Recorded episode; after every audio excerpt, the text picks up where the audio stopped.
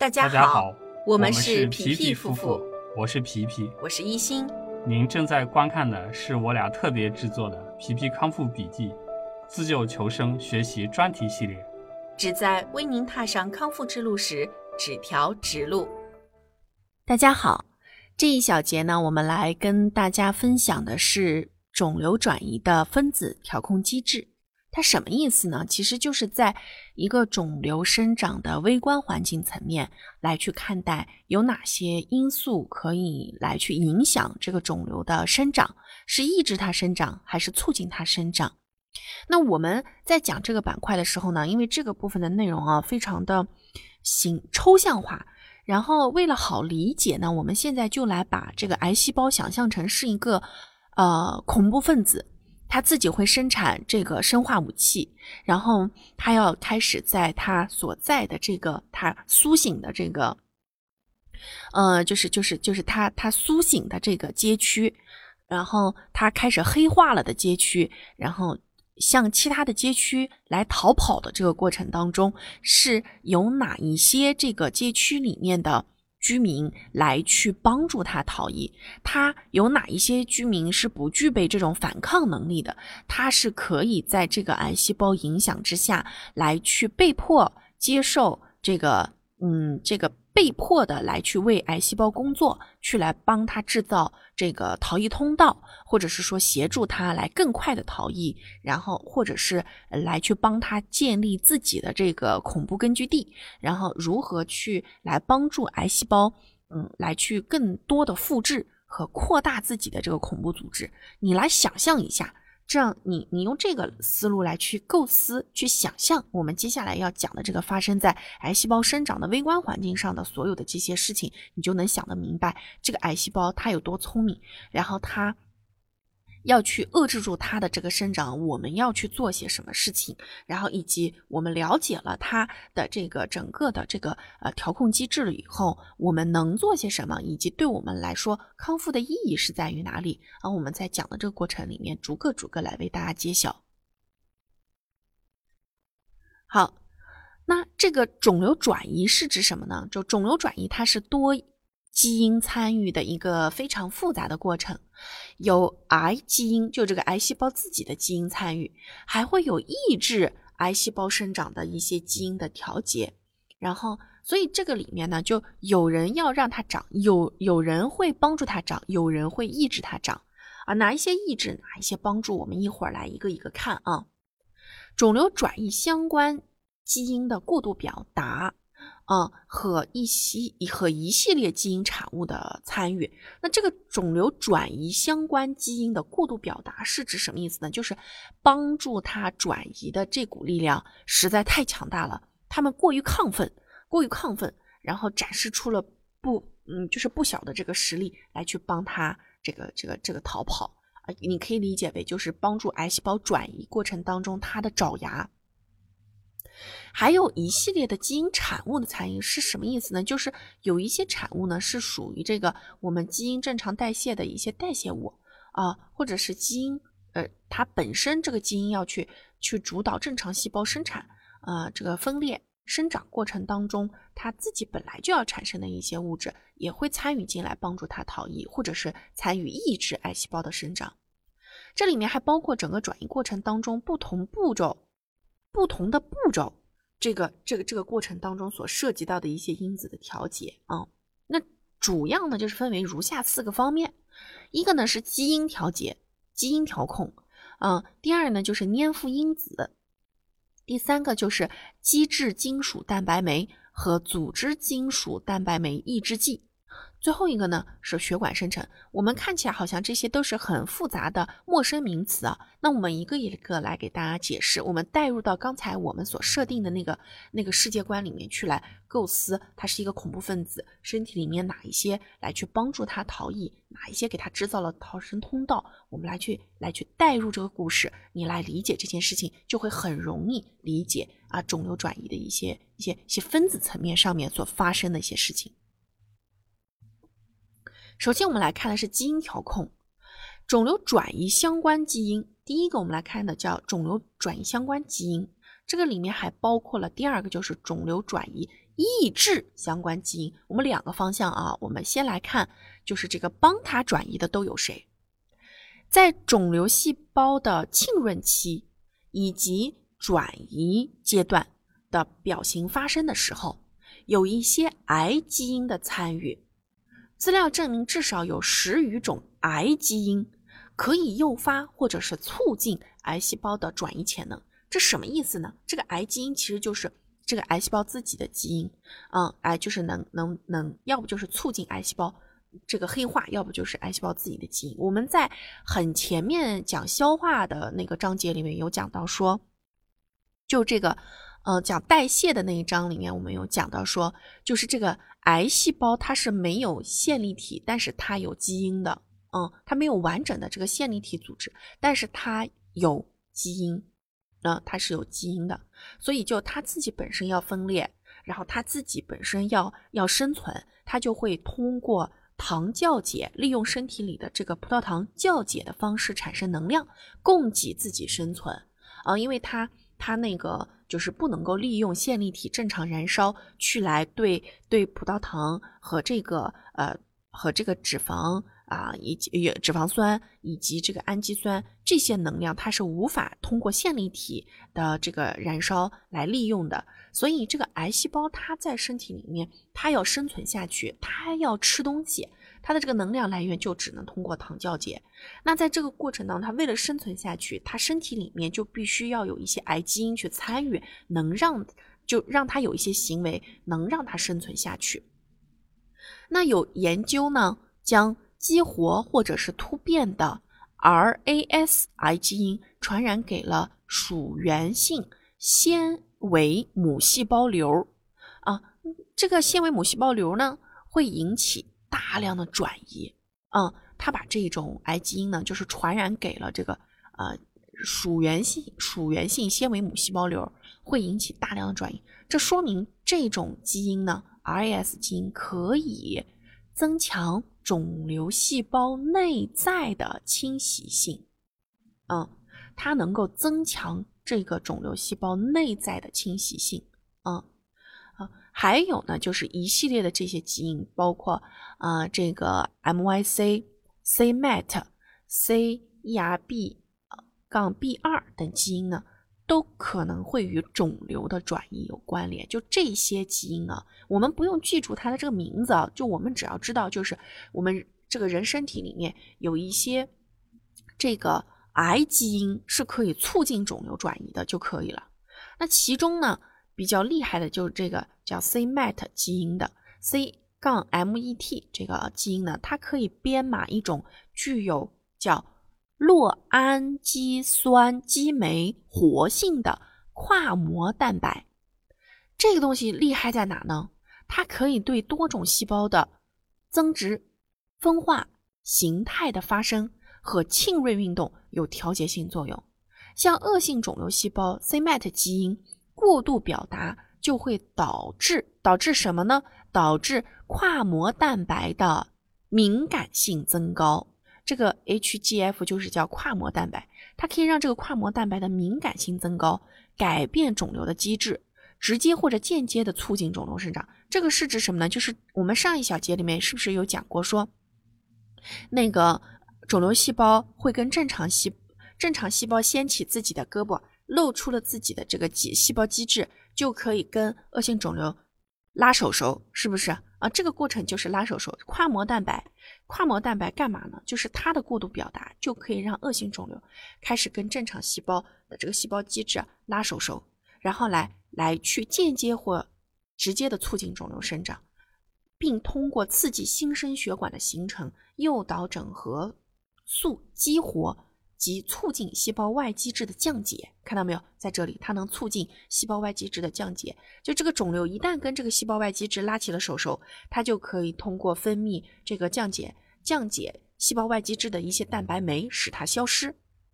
同时，它还可以利用这个这个降解过程当中产生的一些物质，使得这个呃这个降解酶的效力发挥的更大，让自己的这个生长更快。它还能导致肿瘤细胞之间的这个粘附力减弱，然后迁移和侵袭力增强，形成转移灶。其实说白了就是，当这个肿瘤细胞之间的粘附力变弱的时候，它就可以独立，就是这种独立的癌细胞，它就能跑出去，它的这个它就能跑得快。说白了就是拦住它的铁丝网被拉开了一个洞，它就可以借机逃逸跑出去。啊，如果跑出去的时候是在血管，它就顺着血液，呃，流到浑身各处去找它自己定向的落脚点。如果是跑到淋巴层，那就在淋巴管里面也去找到定向的淋巴结，然后去来那个。如果它跑出去的时候是在腹腔，啊，跑到腹腔环境里去了，它就会定向的跑找到它所要去的那个器官，然后根植扎根到上面，然后开始长，去找它自己喜欢的生存环境。像这个真核翻译起始因子五 A 二作为候选癌基因，通过 CMYC 上调节转移相关蛋白一。这个这句话很复杂啊，它总结下来的意思是什么呢？就是这种负责真核翻译的起始因子五 A 二，它可以干嘛呢？它可以通过呃调节这个 CMYC 上的这个相关的蛋白，来导致结肠癌细胞。发生上皮间质转化，进而促进肿瘤侵袭性增加。然后它还可以干嘛呢？就这个五 A 二啊，它可以啊，它它可以作为可能的癌基因与胰腺癌、肝癌、胃癌和直肠癌等侵袭转移相关。也就意味着说，这个基因这一个癌基因叫真核翻译起始因子五 A 二，这一个基因呢，它是它是与其他的这些癌种。的侵袭转移相关的诱发肿瘤转移的特定基因呢，有 MSTL 等等等等啊，这些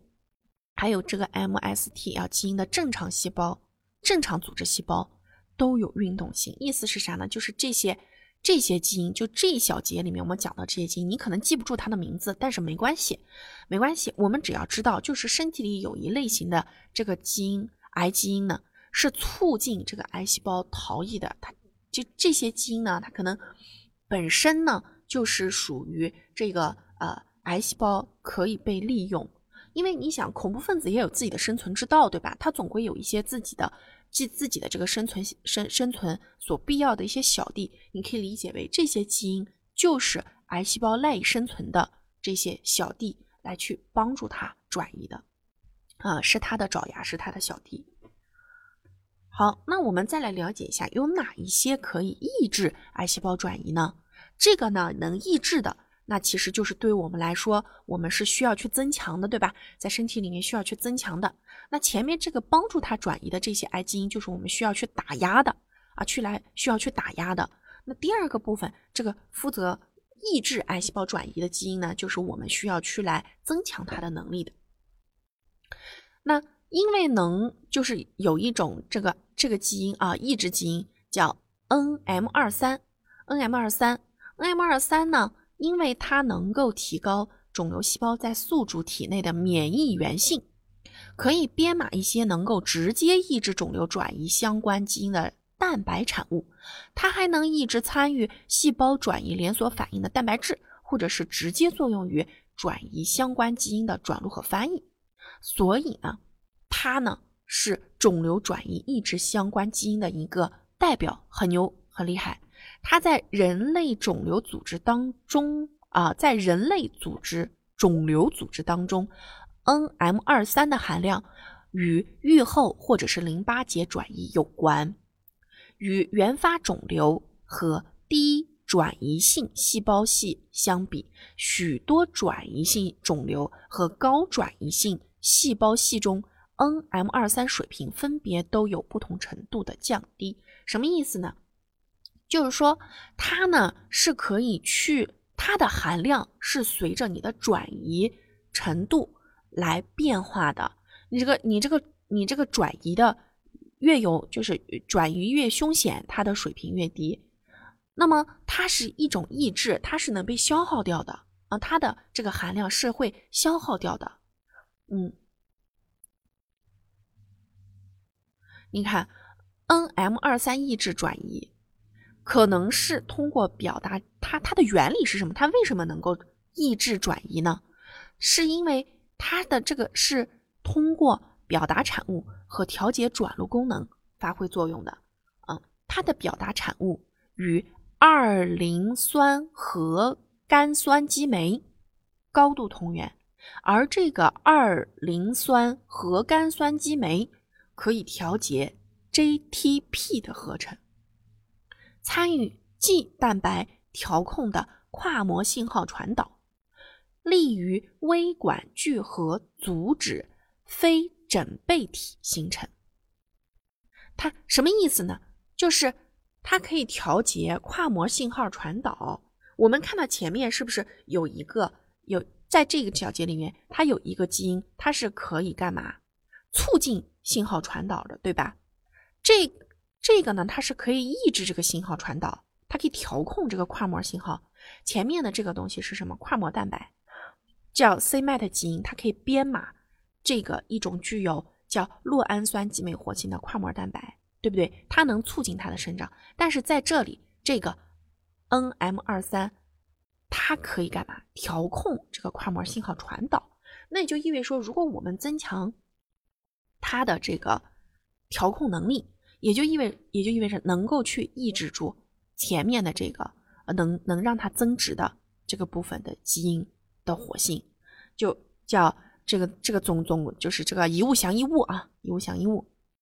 那么至于是不是这样子的呢？这个这个这个得得看这个医学层面啊，就在这个医学层面是怎么来用。但基本原理是这么个原理。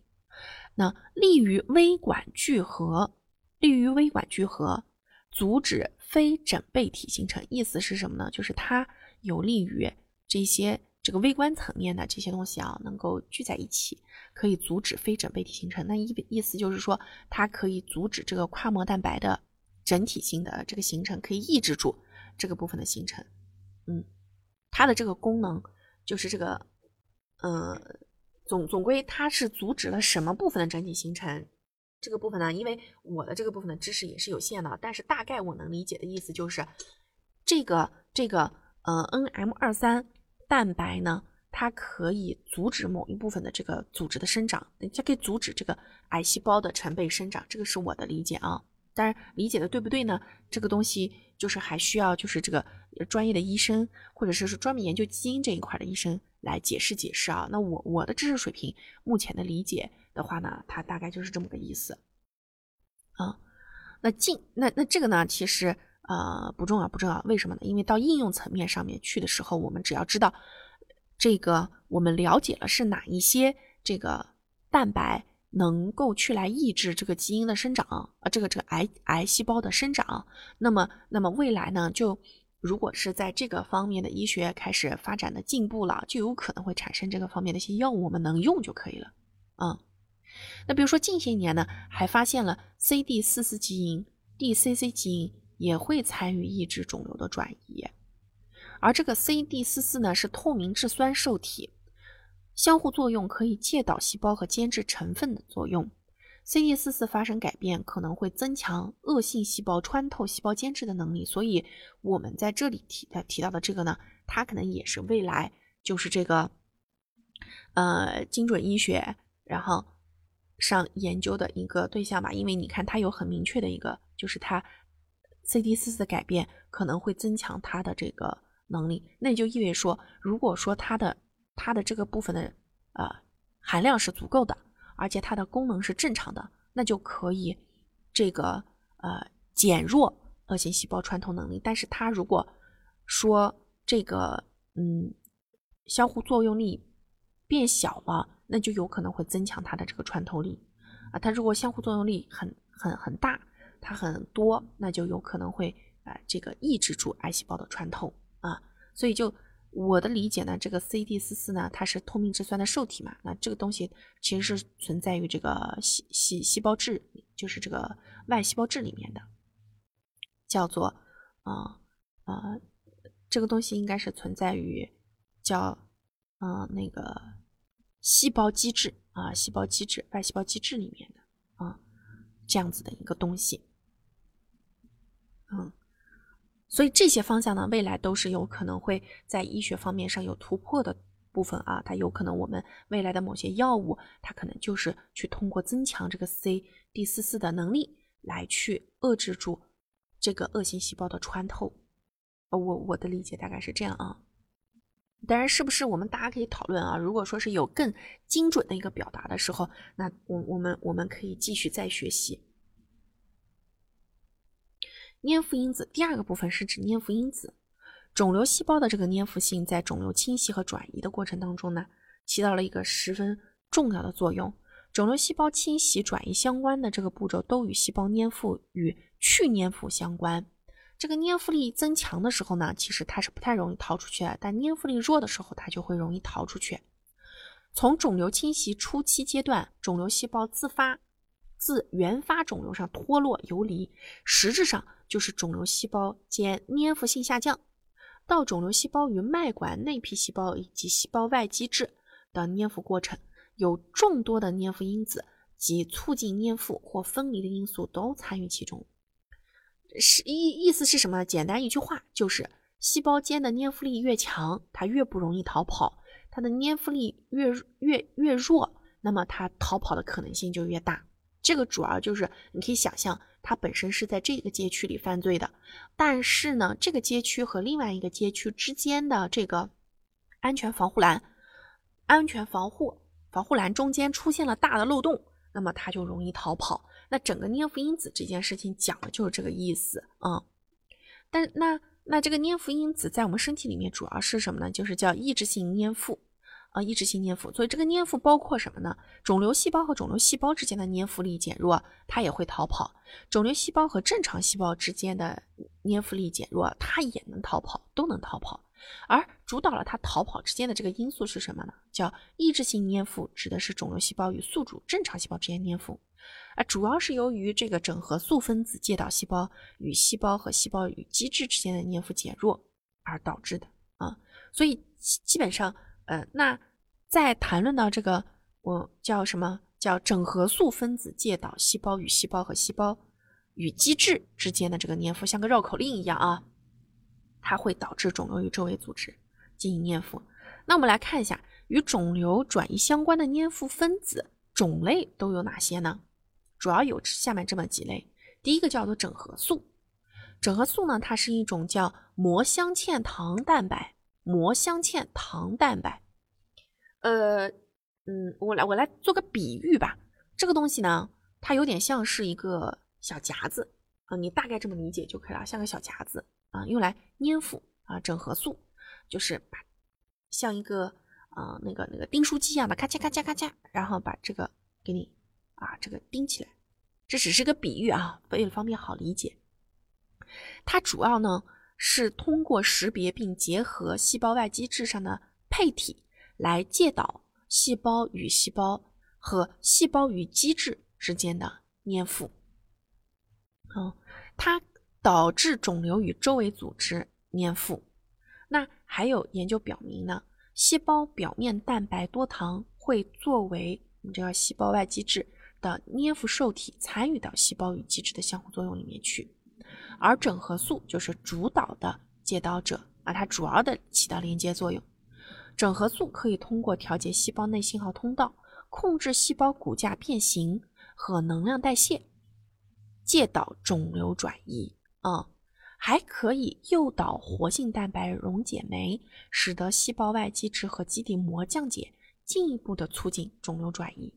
各种肿瘤细胞表面整合素的种类是不一样的，而整合素在不同阶段表达水平也不同，在一定程度上决定了肿瘤细胞转移的潜能。也就意味着说什么呢？就是这个吧这个东西，它的这个调节作用是可以来啊促进这个肿瘤转移的。嗯，它如果说能够诱导活化了蛋白溶解酶。的这个使细胞外基质和基底膜降解的速度加增加的话呢，那么肿瘤它跑出去的速度就更快。所以整合素你可以你可以这么理解，它呢就专门是帮助癌细胞逃跑的一个的的一个专门剪断剪断铁丝网拦住它铁丝网的那个那个爪牙啊，它专门去清扫障碍。第二个呢叫钙连钙连接素。钙连接素呢是一种叫跨膜糖蛋白，它参与同源细胞的连接，主要就是它负责的是什么呢？同类型细胞之间的连接，让手拉手，同类型细胞手拉手。很多的上皮型肿瘤中，钙连接素的表达都与肿瘤的分化程度和清洗能力密切相关。嗯，如果说我们的这个同源细胞之间的这个这个蛋白少了，钙连接素没有了，没有了，那么这个细胞之间的连接就出现了个缝儿，肿瘤就容易跑出去。啊，就是这么个意思。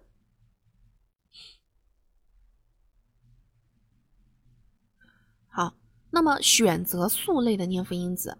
这什么概念呢？就它是通过碳氢键与受体连接的肿瘤转移的一些关键步骤，比如说肿瘤细胞与特定的脏器脉管内皮的锚定粘附，都需要有选择素的参与。这与肿瘤转移的器官选择性相关。意思是什么呢？就是它会针对不同的器官来去来去。来去就是这个长出啊这个不一样的钩子，然后那它的这个它的这个连接器呢三角形的就对，那这个器官上面是个三角形的接口，它就长一个三角形的这个粘附。我举个例子啊，这只是一个打个比喻，这是一个打的比喻，便于大家形象的去记忆这个事儿。就是因为我们刚前面讲肿瘤很聪明，它可知道自己在什么环境下能够长得好。长长得疯狂，所以他对于这个器官的选择是有很强烈的目标的，所以他会知道，我我我要推对接杆儿的时候，我就长一个能长在杆儿上的根儿，我我我的一个钩子，我能长到肺上，我就必须得长一个能够挂得住肺的钩子啊。针对不同的器官来去长出不同的这个钩子，而这个东西就是选择素类的粘附因子。好。第三个部分是指什么呢？叫做基质金属蛋白酶和组织金属蛋白酶的抑制剂。这两个是什么意思呢？其实就是金，主要重点是在这个基质的金属蛋白酶啊，然后和组织金属蛋白酶是在这个金属蛋白酶这件事情上啊。肿瘤转移过程当中有一个非常重要的过程，就是肿瘤细胞对细胞外基质和基底膜的降解。这个这个外基质和基底膜是什么概念呢？就是，嗯，把这个癌细胞，它不是一直要浸润吗？不停的浸润、浸润、浸润，它从黏膜层一直往下浸润、浸润、胶膜层浸润、浸润、浸润，它打穿这些层，那么这些就是细胞最基础的这个细胞细胞之间的这个部分的结缔组织啊，以及细胞自己的这个基底膜啊，那这些组织结构的破坏就需要相应的这个溶解酶的参与。这个溶解酶就相当于它带了一一桶桶的这个酸啊，一桶桶的溶溶解。我只是举个比喻啊，不是不是说是这个溶解酶就是酸，而是对于这个恐怖分子来讲，是用来溶解出通道的酸啊，这是一个比喻。这个溶解酶呢，系溶解酶系统包括了蛋白溶解酶家族，即基质金属蛋白酶啊。这个蛋白酶叫 MMP 啊，基质金属蛋白酶和相应的组织金属蛋白酶的抑制剂，一起在肿瘤细胞突破基底膜和我们的这个细胞外基质屏障的发生转移中起着重要的作用。大多数的基质金属蛋白酶都是由基质细胞，比如说，嗯，如成纤维细胞、巨噬细胞、上皮细胞。等等这些细胞分泌的，有一些肿瘤细胞呢，也可以少量的分泌这种物质，这种物质叫做基质金属蛋白酶，主要是用来分解蛋白的。嗯，在食管癌，就为什么说那个那个结缔组织会烂掉呢？就是因为这种酶的作用，它能一层一层穿透，给它溶解掉了，就像我们把酸滴在了这个金属表面一样啊，它把那个地方给溶解了一个洞。在食管癌、乳腺癌、肝癌、直肠癌等多种恶性肿瘤当中，都有这个基质金属蛋白酶的过度表达。大多数的基质金属蛋白酶分泌的时候都是潜伏前体，并且非活化状态存在于细胞外面的，就是它，它分泌的时候大部分是潜伏起来的。嗯，它合成分泌及降解活性会受到严格的控制和调节，而在肿瘤的清洗转移过程当中。这个基质金属蛋白酶的活性增强，则可以促进肿瘤细胞的转移。就意味着说，当它分泌越多，那对于这个对于我们这个细胞外基质和基底膜的这个溶解速度就越快，那肿瘤逃跑的就越快，基本上就是这么个意思。后面的这些部分讲的都是这么个概念，它是怎么一层层，然后溶解出去，然后帮助癌细胞逃跑的，嗯。而这个，而这个 TIMP 则是基质金属蛋白酶的天然抑制物。TMP 是什么？就是组织金属蛋白酶的抑制剂啊。这个抑制剂它可以抑制，它是天然抑制物，它可以抑制我们的这个基质金属蛋白酶的分泌。所以，就我们以后的治疗有可能会在这个 TMP 的方向上，只是有这种可能性啊。我在猜测，来去做文章，去来抑制。它的这个穿透性抑制了我们这个金属蛋白酶的分泌的话，就有可能可以阻止癌细胞的侵袭向外逃跑。另外呢，这个基质金属蛋白酶除了能降解我们的这个细胞外基质和基底膜以外呢，它还能促进肿瘤血管的形成。这个肿瘤血管的形成主要的目的是为了帮助肿瘤输送足够的葡萄糖营养物质，帮助它能够实现糖酵解。来获取能量，让这个癌细胞生长，嗯，而这个，所以在这个过程里面呢，就这个呃，它还起到一个这样子的一个作用啊，因为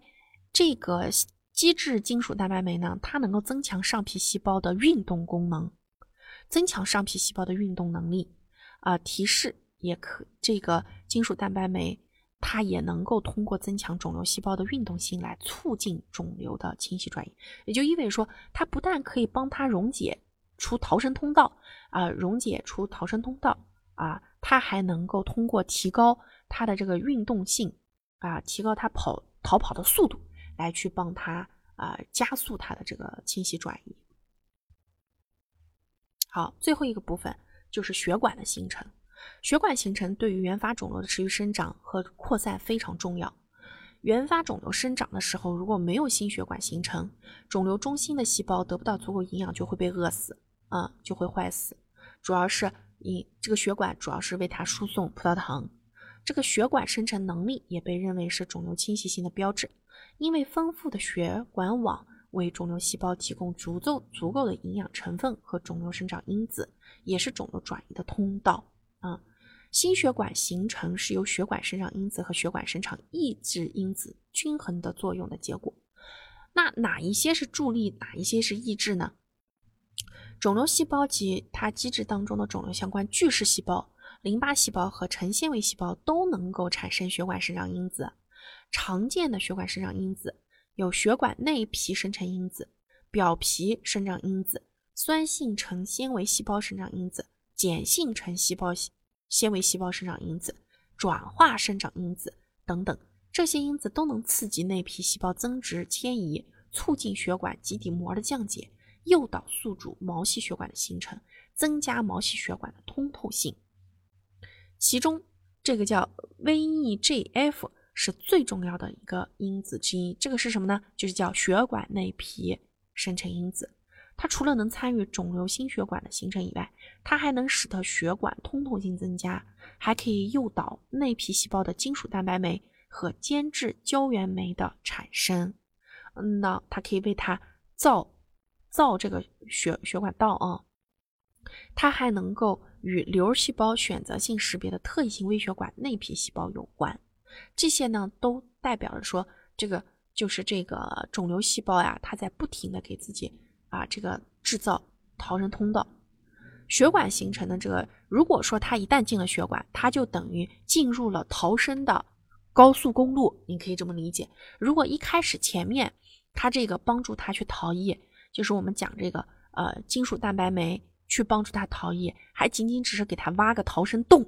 那么一旦它跑进了血管，那相当于癌细胞就是搭上了逃逸的高速列车、高铁。啊，这是高铁级的速度的逃逸，全身到处去跑。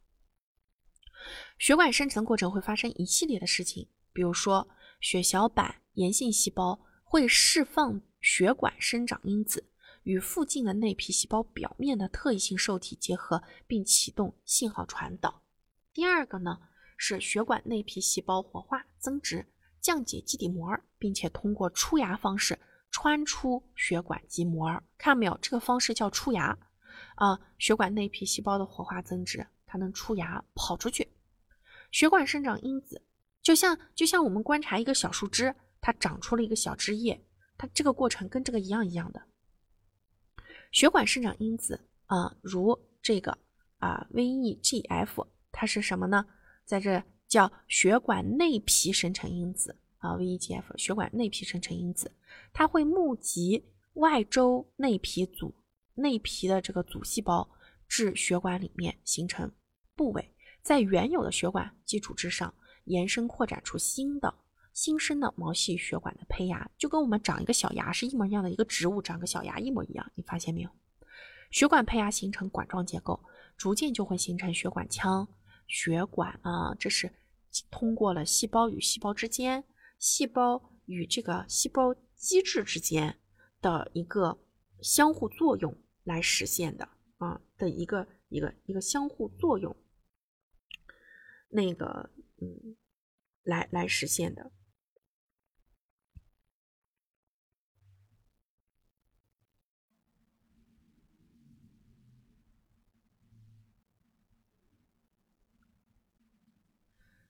同时呢，最后一个啊，它还能够通过募集平滑肌细胞等来实现一个什么事情呢？啊，平滑肌细胞等形成血管壁，使得血管壁成熟。血管生成的过程当中呢，是一系列的细胞和分子，比如说各种血管生长因子及其受体、内皮细胞啊、细胞基质啊等等相互作用的一个结果。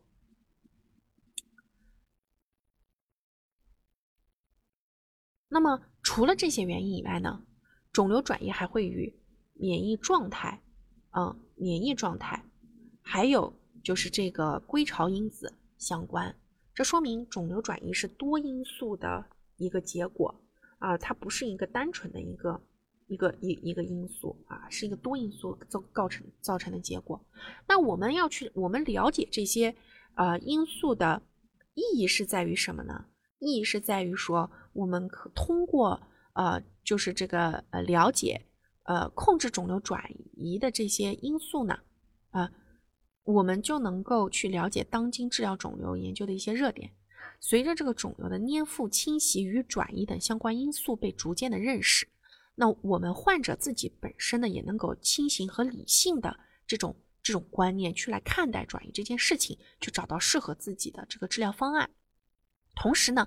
呃，通过就是一些医生啊，呃，不是医生，就是一些药厂啊，一些药厂啊，就是我们专门研究这个肿瘤转移机制的这些机构呢，医医疗机构呢，也能找到特异性作用途径来抑制转移，或者切断它的一些作用机制中的某一个环节，来阻止肿瘤的侵袭和转移啊，将作为肿瘤治疗啊提供一个全新的一个这样子的一个方案，嗯。提供一个全新的一种可能性。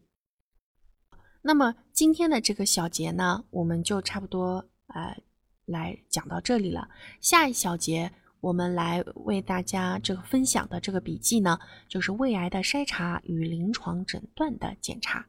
好，今天就到这里，咱们下期下一集再见。